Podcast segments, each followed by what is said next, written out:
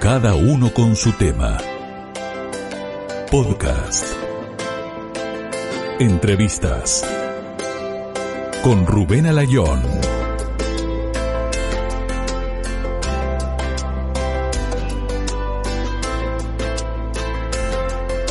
Denise, ¿qué tal? ¿Cómo estás? Hola Rubén, ¿cómo estás?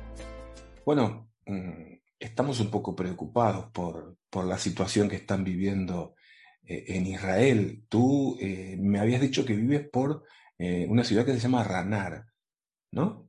Oriéntanos, oriéntanos un poco dónde está ubicada y, cómo es la ciudad. te podría decir que es en el centro del país, un poquitito más al norte y al medio que Tel Aviv, para que se hagan un poquito la idea. ¿Con, quién, ¿Con quién vives? yo tengo dos hijos, tienen, van a cumplir ahora ocho años en unos días y con mis papás. ¿Con tus papás? ¿Por qué te fuiste a Israel? ¿Perdón? ¿Por qué te has ido a Israel a vivir? ¿Por qué estás ahí?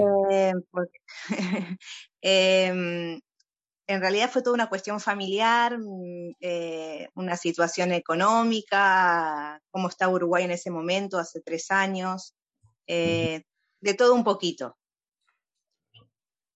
mi hermana, mi hermana decidió irse venirse con su familia para acá y, y yo estaba sin trabajo fijo y bueno, se fueron sumando circunstancias y, creí, creí que sería una buena oportunidad para, para volver, porque en realidad ya estuve acá hace unos 15 años por primera vez viviendo. ¿Y la nacionalidad la tienes ya? O sea, puedes trabajar, puedes vivir, ¿qué papeles tienes? Automáticamente cuando un judío viene a vivir a Israel, eh, tiene la ciudadanía israelí. Así que sí, automáticamente te dan la cédula, eh, bueno, con los trámites pertinentes, pasaporte, eh, y sí, al segundo día ya podés empezar a trabajar. ¿Y qué has hecho? ¿En qué has trabajado? Si has trabajado. estoy trabajando, estoy trabajando en un jardín de infantes con niños de la primera edad, de ocho meses a tres años. Y eh, con todo esto que está pasando, ¿tú estás muy lejos? Eh, ¿Y cómo lo vives? Eh, muy lejos de la situación. de la situación, sí, en general, sí. Em, en realidad, no hay cerca o lejos ahora. desde el martes em, ya, ya el centro ya pasó a ser como lo que era el sur antes. O sea, Generalmente los bombardeos son, son en el sur, es, la zona de conflicto. Eh, desde el martes, eh, por ejemplo, hace tres días nosotros ya venimos entrando a, los refugios, eh, durmiendo en refugios, así que ya no hay una zona específica de, conflicto. ¿Y cómo empezó esto? Cuando comienza el conflicto, eh, viene la seguridad, la policía y te dice, bueno, a partir de tal hora todos a, un refugio. No. Em, la verdad que en eso no e, e, es, algo como de películas, por decirlo de alguna manera. Em, primero te preparas desde siempre. Bueno, yo, yo fui aprendiendo. El que vive acá es desde que nace. Em, Israel tiene un sistema de sirenas eh, que está relacionado a la cúpula de hierro. Eh, cuando van a caer los misiles, la sirena suena cerca de donde puede llegar a caer el misil y dependiendo de la zona donde tú vivas, tenés determinado tiempo para poder llegar a un refugio. ¡Qué miedo! ¿Qué dices? Si tú vives lejos del refugio. Eh, yo tengo la suerte de tener un refugio en mi casa. Eh, desde creo, si no, si no me equivoco, desde 1991 ya se están construyendo edificios con refugios internos en el mismo edificio. Es un cuarto, solo que la diferencia es que es blindado. O sea, tiene puerta blindada, paredes blindadas. O sea, si un misil cae sobre un edificio con un refugio, puede caerse todo el edificio y el refugio queda intacto. Pero, pero luego, digo, es que tú quedas enterrada, ¿no? No, queda exactamente, el, eh, ¿cómo te puedo decir? La edificación. En el edificio, todos los refugios quedan en el mismo nivel eh, para arriba, por decirlo de alguna manera. Cada piso tiene un refugio. Y eso es lo único que Ah. queda, que, que- que queda, no se destruye. Entiendo, entiendo. Se Pero esa es la suerte todo. que tengo yo. Sí, se cae todo menos el menos todo, toda la construcción del refugio. Pero esa es la, la suerte que tengo yo de tenerlo en mi casa. No todos lo tienen en su casa. Eh, hay, hay, hay- hay edificios aún viejos que, que tienen un refugio por edificio. Claro. Entonces, eh, en el momento de la sirena, todos los, los, todas las personas que viven en los, eh, en los departamentos del edificio tienen que bajar al refugio por las escaleras. Madre mía.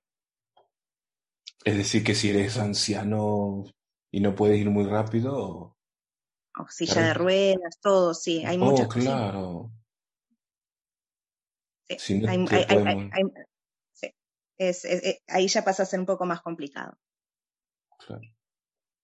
¿Cuándo fue? ¿Te acuerdas cuándo fue la primera vez que tuviste que meterte en el refugio? ¿Qué pensaste? Cuéntame alguna anécdota, algo. Mira, la verdad es, eh, fue este martes, debuté este martes con el- la primer sirena de, de- cuatro de esa noche. Eh, sobre las nueve de la noche fue, fue la primer sirena, yo estaba tapando a mis hijos, habían dormido, estaba en el cuarto de ellos y de repente sentí la sirena y, para serte sincera, por un segundo traté de entender qué estaba pasando. Eh, si estaba escuchando bien, era la primera vez. Y en un segundo dije, la sirena, todos al refugio, eh, agarré a uno de mis hijos, mi mamá agarró a una de mis hijas, bueno, a mi hija, perdón. Eh, también le costó a ella entender lo que estaba pasando. Mi papá agarró al perro y nos fuimos todos al refugio. Cerramos la puerta, como sabemos, y, y esperamos. Tenemos que esperar 10 minutos a partir de la sirena para poder volver a salir. Eh, ¿Qué pensé? Creo que no pensé nada en ese momento. Creo que pensé que todos teníamos que estar ahí adentro. Eh, es como una sensación rara porque es entre miedo y conciencia, inconsciencia, es todo un menjunje de, de, de sentimientos. Claro. Y la pregunta, Y ¿qué, vez- hago, ¿qué hago aquí? Y a la vez tenés que estar tranquila para tranquilizar a tus hijos. O sea, Claro. dejas de pensar un poquito en vos para poder contenerlos a ellos. ¿Y ellos qué dicen? ¿Cuántos años tienen? Eh, ocho años, son mellizos. Eh, mi hija, la primera noche, tiene el sueño muy pesado, así que la agarré, la acosté en la cama en el refugio y siguió durmiendo hasta el otro día. Mi hijo, que tiene el sueño menos pesado, eh, fue, fue su primera vez. Y la verdad que fue duro, sí. Eh, empezó con cuestionamientos y con preguntas. Eh, aparte de esa noche, salimos a los 10 minutos del refugio después de la primera sirena y volvió a sonar la sirena, así que tuvimos que volver a entrar y así otras tres veces hasta que pararon hasta las 3 de la madrugada que volvió a sonar la sirena. Y entre la última sirena y entre la última sirena y la de la sirena de la madrugada, ahí empezaron las preguntas y los cuestionamientos y los miedos y los llantos y, y me vi enfrente de un niño de 8 años tratándole de explicar que, que hay gente que, que nos quiere matar. Terrible. Terrible y horrible. Y a los niños israelíes, por lo general, los preparan de antemano para todo esto. Ellos lo toman diferente. Porque, por ejemplo, no te lo he preguntado, ¿cuánto hace que están ahí viviendo? Tres años. Tres años, claro. Tus niños no están preparados tampoco. Bueno, si es que se puede Llegamos, estar preparado, ¿no? llegamos, es verdad, llegamos, llegamos y ellos ya tenían cinco años. Cuando los nenes ya desde la escuela, eh, cuando llegan, el primer día ya le muestran lo que es un refugio, que cada escuela tiene un refugio interno. Eh, les cuentan que si suena una sirena, tienen, tenemos que ir al refugio y que van a estar acompañados por ellos y no entrar en muchos detalles, porque también creo que cuidar la, la cuidarlos a ellos en, en, su no sé cómo explicarlo, en, en, en, su, en, sus sentimientos, en su cabeza, o sea, ir más allá creo que tampoco es sano para ellos. Creo que lo justo y necesario siempre es bueno para, para un niño. Claro. Por eso tener... me vi. Mm. Hay que tener cuidado, con lo que le dices, porque sí, sí. puede generar ahí e un odio, ¿no? Sí, por eso hay que, hay que, hay que como que tener las palabras justas, es, es muy raro. Y eso es lo que me pasó el martes de madrugada, o sea, yo explicándole a mi hijo, tuve una charla con él que no pensé que la iba a tener ahora. Eh, ¿Y qué pasa si nos quedamos sin casa? ¿Y qué pasa si, si queda un misil arriba nuestro? ¿Y dónde vamos a ir a vivir? ¿Y qué pasa con mis cosas? ¿Y por qué hay gente que nos quiere muertos? ¿Y yo voy a tener que ser soldado? Y bueno, y ahí yendo y tratando de explicarle como podía de la mejor manera cómo son las cosas. Es que es terrible. es que no me lo puedo imaginar. ¿Eh? Es fuerte, pero está... Perdón. ¿eh? No, que digo, pensaba que en el resto del mundo vivimos en una tranquilidad que no somos conscientes, ¿eh? que no valoramos lo que tenemos, ¿no?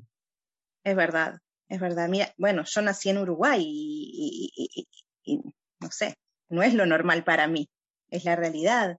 Pero sabes que automáticamente cuando llegas acá es como un clic que te hace. O sea, sabes que esa es la realidad y vivís con ella todos los días. O sea, por ejemplo, eh, hoy creo que es el cuarto o quinto día del conflicto y mis hijos están con mucho miedo de salir a la calle. Entonces, hoy decidí que íbamos a ir a tomar un helado, porque creí importante que ellos salgan a la calle. La calle en la mañana y al menos acá es súper importante también, o sea, recalcarlo, en Ranana. Hay otras ciudades donde no se puede salir a la calle en este momento. Eh, y vieron gente, y vieron autos, y vieron que los locales estaban abiertos. La vida sigue. En, en lo que se puede, sigue. En Ranana hoy de mañana siguió la vida y lo saqué a la calle para mostrarles que, que no cayó ningún misil, gracias a Dios, acá y que se puede salir a la calle y hay que tener cuidado, pero es un clic que te hace. Tenés que vivir con eso todos los días, porque si no, no vivís. Claro. ¿Quiénes son los buenos aquí, Denise? Yo de política no voy a, no voy a hablar mucho, porque no... Primero toco mucho de oído Segundo, nunca fui muy partidaria. Y tercero, creo que si no estoy tan bien informada, creo que desinformaría. Y creo que no está bueno. ¿Quiénes son los buenos y quiénes son los malos? No sé. Lo que sí te puedo decir es que vivo en un país con democracia. Y a mí, como israelí, eh, me ataca un grupo terrorista sé que mi país eh, no ataca civiles. Sé que a mí me atacan como civil. No sé si contesto un poco tu pregunta. Buenos y malos creo que es lo que yo le contesto a mis hijos. Buenos y malos hay en todos lados. Eh, políticamente hablando, te pido disculpas, prefiero no entrar mucho en ese terreno. Y lo respetamos. Te entiendo perfectamente. Gracias. Denis, ¿qué te dice la gente en, Uruguay? ¿Te queda familia allí? Me quedan, me queda una abuela, me quedan tíos, primos, muchos amigos, que la verdad que en estos días agradezco a todos por el apoyo porque fueron muchos los mensajes que llegaron preguntando cómo estábamos y si necesitábamos algo. Em, eh, y más o menos empecé a contar a gente lo que te estoy contando a vos y me decían, es increíble escuchar, parece de película. Si, no me lo contás de primera persona, no puedo creer que lo que me estás contando. Y en la guardería donde trabajas, em, tus compañeros israelíes, por ejemplo, ¿qué, te dicen? ¿Cómo los ves? Supongo que aquí miedo tiene todo el mundo, ¿no? Por más que... Mira, ahora en este momento está, em, todo el, sistema de educación está prácticamente parado. Los nenes no van a la escuela hace tres días. Yo tampoco trabajo, que trabajo con niños. Eh, ya el martes de mañana, una de las chicas que trabaja conmigo me dijo, en cualquier momento estoy segura que me llama mi esposo y me dice que, lo reclutan. Este, y bueno, ya van 9.000 personas que están reclutando en estos días, así que es difícil, es difícil. Eh, acá el ejército es obligatorio a partir de los 18 años, para las mujeres son dos años, para los hombres son tres años, son lo que eh, nacen con eso, o sea, saben que es parte de la vida. Sin ellos, hoy, mm, hoy no habría Estado Israel, esa es la realidad. Eh, por eso mi hijo me preguntaba, ¿tengo que ser, voy a tener que ser soldado cuando sea grande? Y yo le dije, claro que sí. Me dijo, pero yo no quiero que me maten porque yo soy judío o porque quiero defender a Israel. Y yo le dije, pero defender a Israel está bueno porque vos vas a tener hijos también y, vas a defender la tierra que van a vivir tus hijos y la tierra que vas a vivir vos. Y, hay muchas cosas que, que, puedes hacer dentro del ejército. Este, y vas a hacer un pedacito, ¿sí? Vas a hacer un pedacito del ejército que va, que, va a ayudar a que Israel siga existiendo. Ojalá, él tiene ocho, ojalá que en diez años no tenga que, hacer, ojalá que no tengan que, llegar nuestros hijos al ejército. Y si así va a tener que ser, va a ser. ¿Y las noticias qué dicen? ¿Qué comentan? Eh, las noticias comentan, bueno, e, es, es, en vivo prácticamente todo el día, ya te digo, en el sur, lo que te comentaba al principio. Dependiendo del lugar donde vos vivas, tenés determinado tiempo para poder eh, entrar en un refugio. Yo tengo la suerte de tener un minuto casi y medio para poder llegar a un refugio. Así, si estoy en mi casa, si estoy en la calle, eh, en cualquier lado, porque yo tengo lo mío, pero no todo el mundo tiene su, refugio en su casa. En el sur tienen 15 segundos. 15 segundos para poder llegar a un refugio, lo que te lleva capaz que abrir los ojos si estás dormido para entender que está sonando la alarma y llegar a un refugio. Es algo, y así viven casi todos los días. ¿Qué dicen las noticias? Cuentan, cuentan lo que está pasando, muestran. Eh, también la realidad ahora es que hay todo un conflicto interno este, eh, hay muchas ciudades mixtas de árabes israelíes y israelíes. Los árabes israelíes, hay eh, creo que un millón y medio de árabes israelíes en, Israel, ciudadanos israelíes con derechos eh, y obligaciones como cualquier israelí. y, y hay muchos disturbios y eso es lo que creo que hoy preocupa un poco más. Creo que mi mayor miedo es la calle hoy por hoy, eh, más que un misil, para, hacer, para que te hagas una idea. Y bueno, nos informan todo el tiempo automáticamente en la tele, acá este, te muestran las ciudades que están bombardeando. Te sale un letrerito en, el costado de, la, de la pantalla, sí, de la imagen, este, las ciudades que en este momento están bombardeando. Y bueno, y si vos estás viendo, por ejemplo, las noticias, vos vas viendo. Entonces, dependiendo si van acercándose a tu ciudad, sabes que te tenés que estar preparando o no preparando para buscar un refugio. ¿Y los suministros? Supongo que ir al supermercado estará petado eso, ¿no? Mm, mira, eh, los supermercados están abiertos. Te hablo de mi ciudad, ¿tá? porque de vuelta, hay ciudades que están completamente, prácticamente viviendo en los refugios, o sea, imagínate. Claro. Claro, eh, donde yo vivo, los supermercados están abiertos, ya te digo, hoy salí y habían algunos locales abiertos. Yo hoy traté de ir al súper temprano porque, de nuevo, es, es apretar un botón y tirar un misil. O sea, no hay un horario justo ni probable, ni nadie lo sabe. Pero por ahora las mañanas como que acá en Ranana estuvieron un poco más tranquilas. Entonces, eh, Trato que si necesitamos algo del súper, salir de mañana y después ya al mediodía ya estar acá en casa y de nochecita ya, ni trato, ni salgo a la calle. Este, pero suministros hay, o sea, no, no, no estamos, o sea, no nos falta nada, gracias a Dios, o sea, no, no, no hay problema con eso. Y Eh, no se habla nada cuando podría terminar esto, ¿no? Supongo que es todo cuestión de esperanza. Esperanza y calculo de cosas que nosotros no nos vamos a enterar tampoco, ni sabemos cómo es en una guerra, ¿no?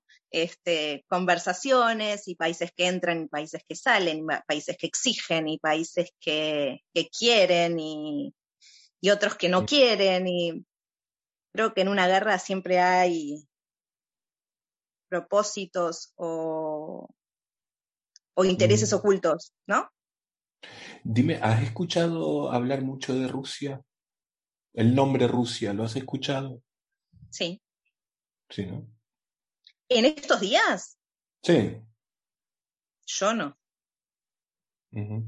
Perdón, no, había entendido bien la pregunta. Claro, en, relación al conflicto, de repente en las noticias y escuchaba mucho Rusia, Rusia, Rusia yo no, no significa que, mira, también la realidad es que mi hebreo no es excelente. Si bien escucho las noticias, trato de, mirar noticias en español, pero no, Rusia la verdad que no, no escuché demasiado. Vale.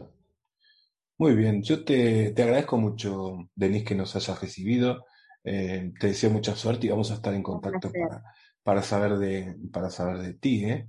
Me has dejado. Muchas gracias, Rubén. Con los, con los pelos de punta me has dejado. Madre mía. Sabes que antes que nada, gracias, porque sabes que em, no mucha gente sabe lo que es vivirlo de este lado. Y, es importante también tener el, lugar para hablarlo y que la gente sepa también un poquitito cómo se vive. Claro. Te mando un abrazo grande y estamos en contacto. Un beso, Rubén, muchas gracias. Si has llegado hasta aquí, es muy probable que te haya gustado y eso me pone muy muy feliz. La próxima semana estaremos con un nuevo episodio. Suscríbete para no perderte ninguno. Síguenos en Instagram y en nuestro canal de YouTube. Hasta pronto. Cada uno con su tema podcast. Un podcast de entrevistas. Locución César Miravalles.